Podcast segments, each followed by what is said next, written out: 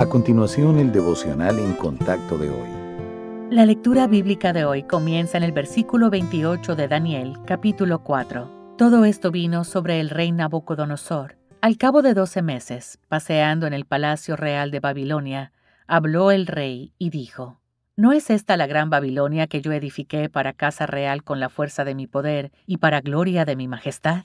Aún estaba la palabra en la boca del rey cuando vino una voz del cielo a ti se te dice, Rey Nabucodonosor, el reino ha sido quitado de ti, y de entre los hombres te arrojarán, y con las bestias del campo será tu habitación, y como a los bueyes te apacentarán.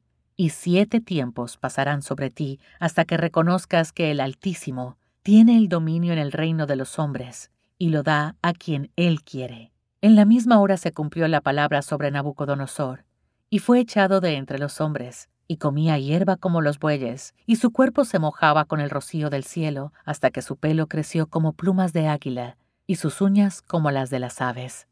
Mas al fin del tiempo yo, Nabucodonosor, alcé mis ojos al cielo, y mi razón me fue devuelta, y bendije al Altísimo, y alabé y glorifiqué al que vive para siempre, cuyo dominio es sempiterno, y su reino por todas las edades. Todos los habitantes de la tierra son considerados como nada, y Él hace según su voluntad en el ejército del cielo y en los habitantes de la tierra, y no hay quien detenga su mano y le diga, ¿qué haces?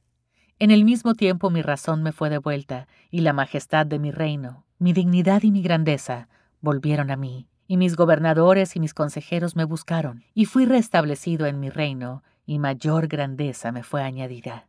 Ahora yo, Nabucodonosor, alabo, engrandezco y glorifico al Rey del cielo, porque todas sus obras son verdaderas y sus caminos justos, y Él puede humillar a los que andan con soberbia.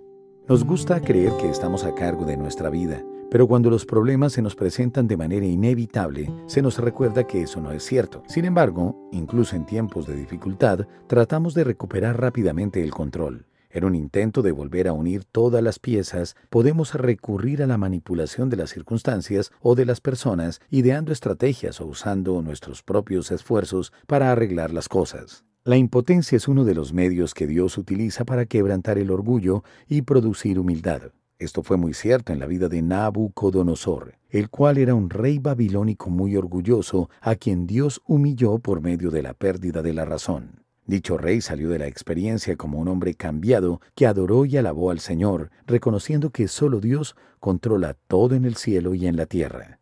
Piense en su propia respuesta cuando no tenga poder para cambiar una mala situación.